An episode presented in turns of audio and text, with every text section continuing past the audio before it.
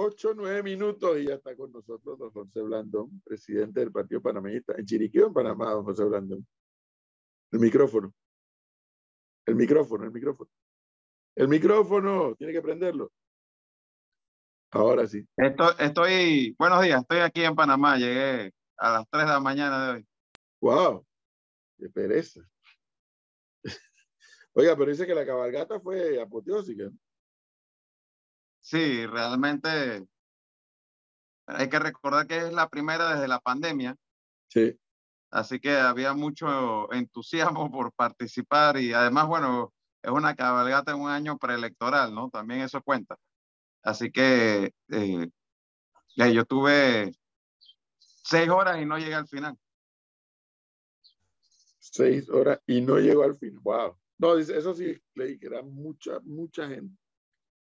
Mucha gente y mucho caballo también. Y mucho público alrededor también, ¿no? Así es.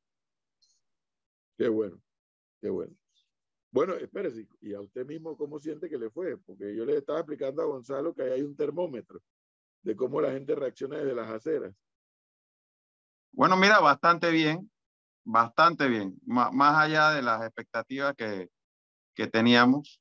Eh, así que nos fuimos con muy buen sabor de esa cabalgata. Qué bien. Óigame, déjeme comenzar por donde acabo de terminar. La forma en que Martín Torrijos irrumpe en el escenario político electoral de cara a 2024 al mismo tiempo que Blandón, Rux y Álvarez trabajan por crear una alianza. ¿Cuánto acelera, cuánto atrasa o a ustedes eso no les, ni les va ni les viene? ¿Cómo lo analizaron? ¿Cómo lo han analizado? Bueno, mira, lo, primero es que los tiempos están definidos por el Código Electoral. El Código Electoral dice que en septiembre de este año que debe presentarse ante el Tribunal Electoral la formalización de las alianzas. Así que eso no va a ocurrir antes de eso, ni después. Va a ocurrir en septiembre. Y tal como están las cosas, literalmente en diciembre que se van a definir muchos de estos temas relativos a las posibles alianzas que, que se puedan dar.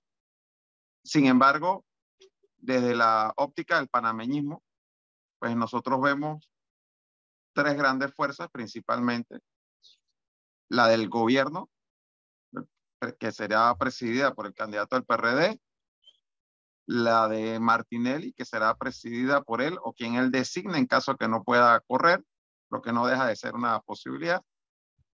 Y luego, en el medio de eso, aquellos que no van con la reelección del PRD ni van a apoyar a, a Martinelli, en donde estamos ahora como principales figuras, digamos, eh, quien te habla por el panameñismo, Rómulo Rux por el CD y Lombana por otro camino. Y bueno, surge esta figura emergente que un poco, eh, como, como lo catalogaría, un poco confusa, porque dice ser o dice querer sentarse con la oposición, pero sigue perteneciendo al partido de gobierno y reivindica una gestión de gobierno donde la mayoría de quienes le acompañaron en esa gestión de gobierno son altos funcionarios del actual gobierno.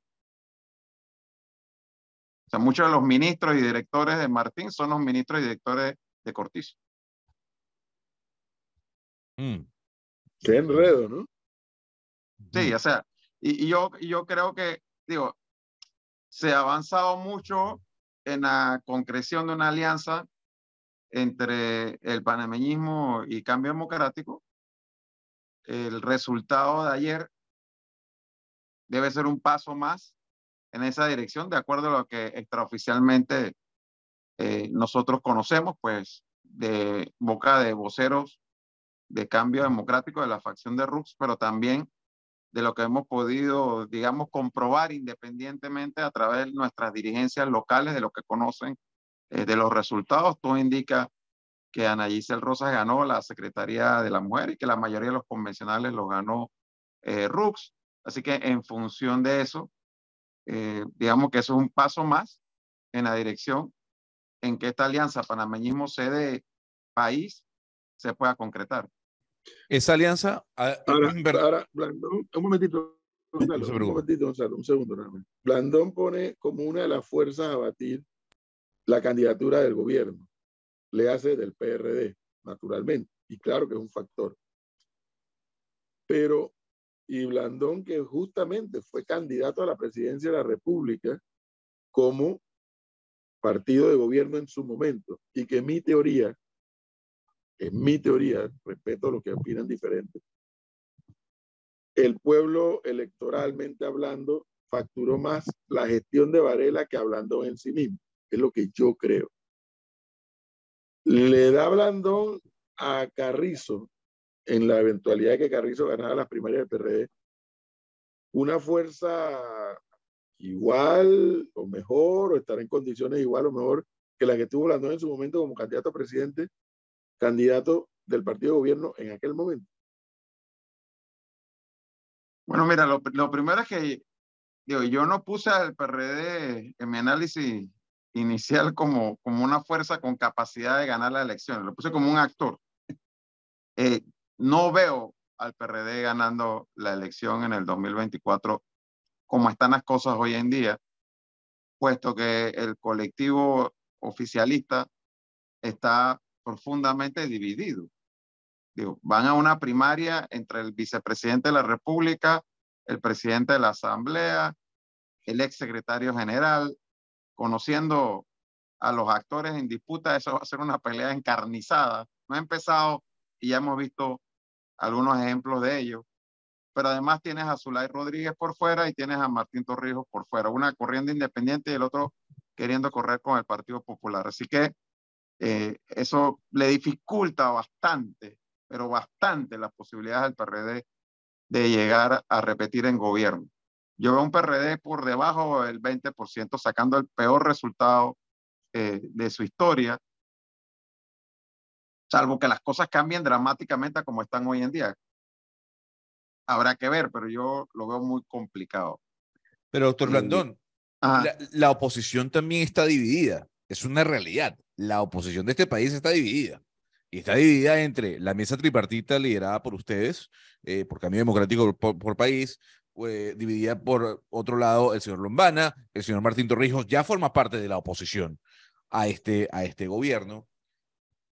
La consulta es, ¿ustedes estarían dispuestos a abrirle las puertas a Martín Torrijos para concretar una alianza mucho más robusta que al final derrote a Martinelli, porque aquí el, la, joya de la corona para ustedes sería derrotar a Martinelli, no al, no al señor Gabriel Carrizo. Si los números no les dan, sumada el apoyo del CD, si es que lo gana Rómulo Rux, del panameñismo y del país, ¿ustedes le tocarían la puerta a Martín para decirle, oiga, si no nos unimos, perdemos?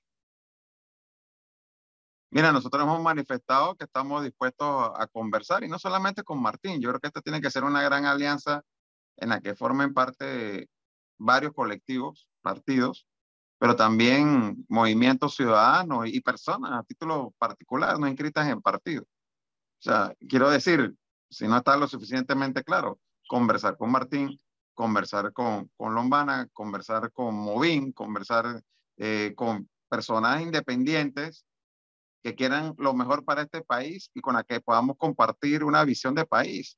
Por ejemplo, tú hablabas de, agenda. Fíjate, hacía el reclamo legítimo. Es que los, los dirigentes políticos no nos están diciendo qué quieren hacer, pero que usted tampoco nos pregunta. ¿eh? Mira, hasta ahora nada más nos han estado preguntando de alianzas y demás. Entonces, ah, no, pero a ver, eh, doctor Randón, acabo de preguntarle al señor Daniel Brea si el Partido Popular es un partido progresista y no me pudo ni siquiera endosar la respuesta. Le pregunté, ¿qué economista requiere el país si Martín Torrijos llega a ser presidente? ¿Qué recomendaría? Tampoco me pudo hacer la respuesta. Entonces, oiga, también hay que elevar un poco el debate, ¿no? Bueno, pero, pero digo, es a Daniel Brea que le preguntaste, él tiene que ver qué responde, pero ah, pregúntamelo a mí.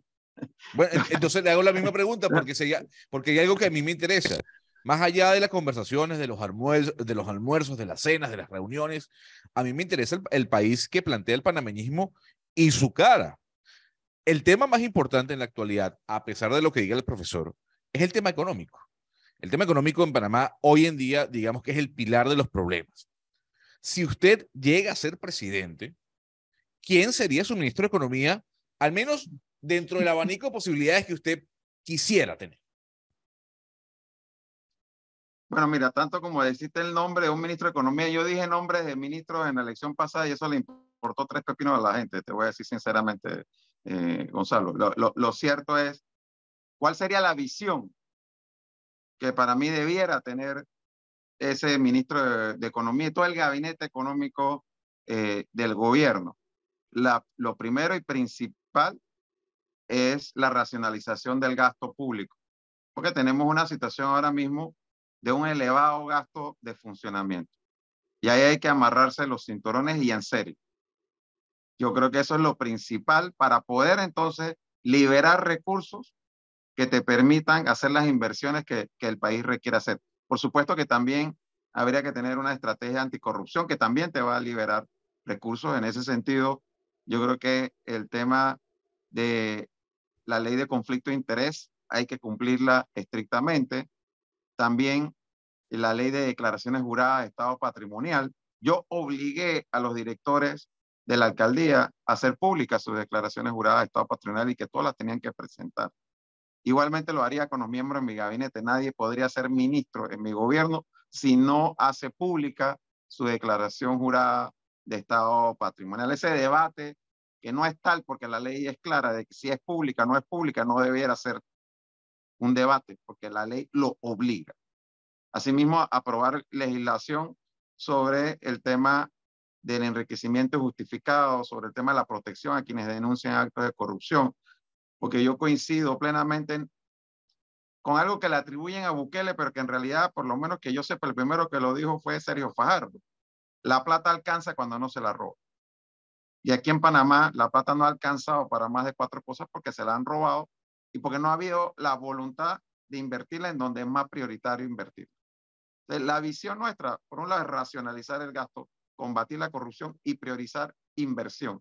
Y que esa priorización de la inversión vaya principalmente hacia el interior de la República y hacia dos rubros que van a ser fundamentales en el crecimiento económico de este país y en la generación de empleo, como es el sector turismo y el, el sector logística. Son dos sectores fundamentales y en el interior de la República añadiría el sector agropecuario, que es responsable de buena parte de la mano de obra que se genera en el interior de la República. Tiene que cambiar esa visión de que aquí lo que importa es lo que se invierte en la ribera del canal y donde el, el, altísimo porcentaje del Producto Interno Bruto del país se genera en la ribera del canal. Tenemos que ver cómo desarrollamos el resto del país. Señor Blandón, entonces las alianzas y conversaciones, eh, todas van dirigidas a evitar que el PRD se reelige en el poder y a evitar que Martinelli regrese al poder. No, van dirigidas a ganar la elección, lo primero que todo. nadie hace una alianza para perder. Claro. uno hace una alianza para ganar.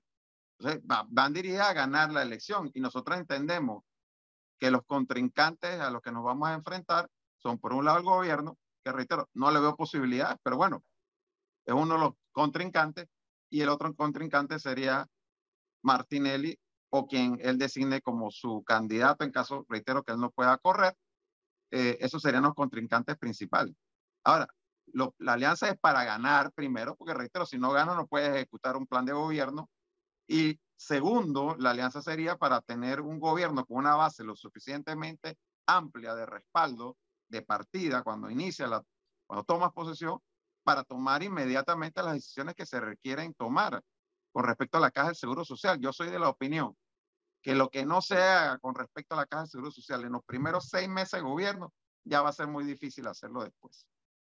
O sea que aquí no es que vamos a sentarnos en la silla a ver qué vamos a hacer y a conversar, montar mesa de diálogo para sentarnos a ver lo que haremos. Aquí hay que llegar con la firme determinación y la claridad de visión de qué es lo que se va a hacer con respecto a la caja del Seguro Social, qué es lo que se va a hacer para racionalizar el gasto, para generar la inversión que genere empleo, para combatir la delincuencia que se ha tomado en las calles del país y para hacer el cambio institucional que el país ha postergado por tanto tiempo, que incluye, pero no es lo único, un cambio de constitución. Yo creo que eso es fundamental. Y si no estamos de acuerdo sobre eso, hacer una alianza simplemente para ganar la elección, si no sabemos lo que vamos a hacer después, a mí no me tiene ningún sentido. Oiga, parece que a la diputada Zulay Rodríguez no le gusta su análisis de la división del PRD por tener tres candidaturas presidenciales. Sí, ya vi que, que mandó un comentario de, de que hay tres panameñistas corriendo por la libre. No, pero Mira, le cuestiona moral, dice que no tiene moral para hablar de división. Bueno, ella dirá que el partido PRD está unido, pues. Mm. Digo, si tú quieres negar lo obvio, allá ella. Yo estaba comentando que, bueno, me imagino que ya se fue a notificar, ¿no? Porque dice que estaba desaparecida. Sí, eso fue la, es la respuesta que estoy viendo. Dice, apareciste, ya te notificaste. E, eso, he oído de eso, que, que, no se ha notificado el caso ese de los lingotes. Así es, eso es lo que se Pero ese caso, la corte la está buscando y está con paradero desconocido. Eso le iba a preguntar, don José Blandón, y haciendo uso de sus conocimientos. O sea, esta es la Corte Suprema de Justicia la que tiene que atender este caso porque la, la diputada es diputada en ejercicio. En efecto, en la reforma constitucional del 2004 eh, se eliminó la inmunidad parlamentaria y se reemplazó por un sistema en donde los diputados son juzgados por la Corte Suprema de Justicia y donde uno de los magistrados opera como el fiscal. Entonces, debo entender que es que la Corte le ha dado trámite a este caso. Eso es lo que entiendo también, que la Corte le está dando trámite al caso y habrá alguna diligencia que requiere ser notificada y entiendo que la diputada para alargar el proceso y rehuir darle, hacer frente al mismo, ha evitado notificarse. A ver, doctor Brandón, a mí yo soy de las pocas personas y, que le interesan los nombres, porque dependiendo de los nombres uno sabe cuál es la corriente hacia dónde va a ir el país. Así a la mayoría del país le importa un pepino. Yo sí creo que es, a mí sí me gusta investigar y saber quién va a dirigir las riendas de este país en todas las carteras. Y hay una cartera que es importante, que es la cartera del Ministerio de Relaciones Exteriores. Eh, hay un, o, el gobierno de Laurentino Cortizo ha tenido tres cancilleres. Alejandro Ferrer, Erika Moines y Yanaina Temagüey. Yo quisiera preguntarle, si usted llega a ser presidente, ¿a quién le gustaría tener como canciller, hombre o mujer? ¿Le gustaría una canciller como Erika Moines? ¿Más activista? ¿Le gustaría tener una canciller como Isabel de Saimalo, muy respetada y con alta favorabilidad en su cargo durante el tiempo que estuvo con Juan Carlos Varela. ¿Quién sería su canciller? ¿Lo ha pensado? Mira, lo primero es que no sería producto de un pacto político. Ok. No es que el premio de consolación para el vicepresidente. Yo creo que la Cancillería tiene que ser alguien con los contactos suficientes fuera del país, con el carácter y la preparación para defender los intereses del país de acuerdo a lo que es la política exterior del, gobierno. O sea, nosotros tenemos una situación en la que nosotros hemos dejado que sea afuera donde nos definan y donde Panamá parece ser sinónimo de paraíso fiscal y de un lugar, tú ves, todas las series de Netflix a vida y por haber. Y cuando mencionan a Panamá, nunca es como un destino turístico, como un país democrático, sino como el destino de lo, donde van a ocultar su dinero todos los delincuentes habidos y por haber.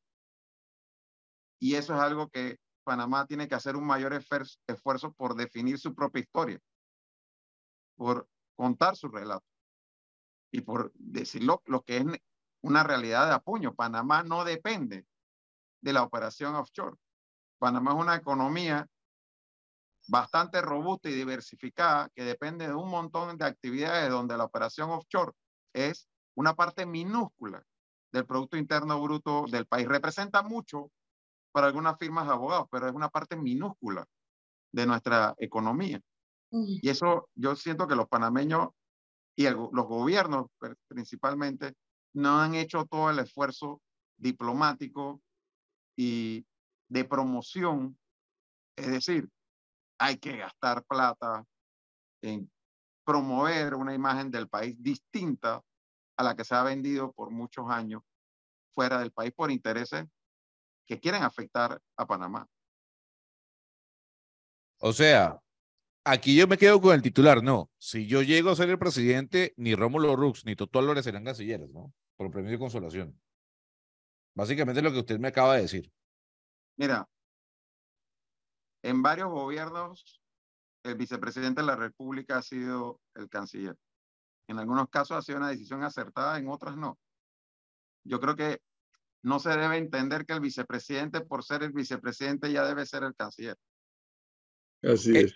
Eso quiere decir, eso quiere decir, y, re- y mire que lo está diciendo usted y no yo. Eso quiere decir que quien no lleve la cabeza de la, de la, de la, de la coalición será vicepresidente o candidato a vicepresidente.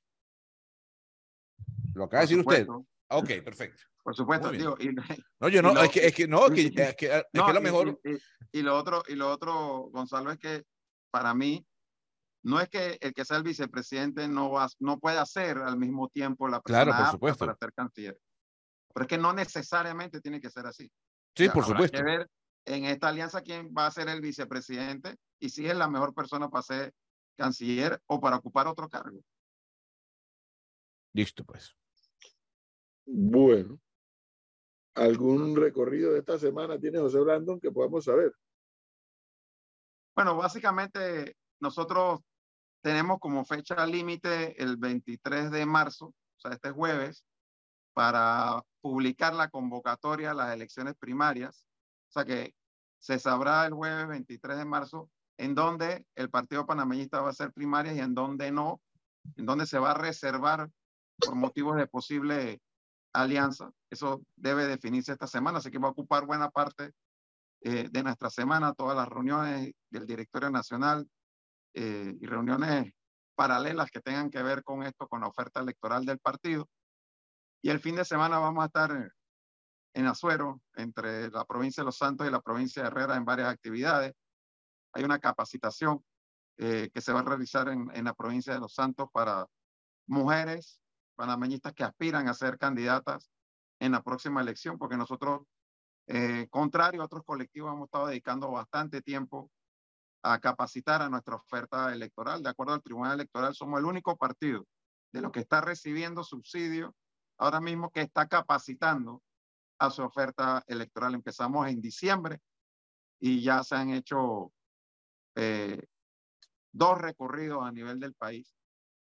Porque además hicimos algo, Edwin, que hasta donde entiendo lo tiene el estatuto del Partido Popular, no sé si lo practican, pero lo tiene, es que nadie puede ser candidato o candidata por nuestro colectivo si antes no acredita que ha tomado por lo menos un curso en historia, doctrina, ideología del Partido Panameñista.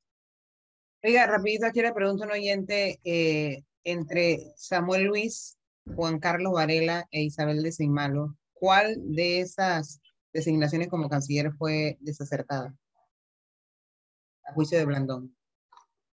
Mira, yo creo que los tres hicieron un buen trabajo, pero yo pienso eh, que en el caso de Isabel, Isabel hizo un gran trabajo, pero hizo un, un gran trabajo, a mi juicio, pensando en regresar al sistema de Naciones Unidas. Mm. Y eso afectó un poco su posición en algunos temas que eran neurálgicos para el país. Claro, porque ahí es donde se enredan las agendas, ¿no? Mm. La agenda que debe tener prioridad es la agenda del país, no la agenda individual. Mm. Y ahí es donde se enreda mucha gente cuando llega a esas posiciones. Pero en fin. O sea, yo creo que ella es una, una gran profesional. Creo que hizo un, un buen trabajo como canciller, pero siento que en algunos puntos quizás no quiso ir más allá por no entrar en conflicto con el sistema de Naciones Unidas o con actores importantes, ¿no? Que después, eh, con lo que ella eh, quería construir una relación. Iba a tener que lidiar, eso es así. Sí. Bueno, don José Blandón, gracias por habernos atendido, muy amable. ¿Cómo no? 8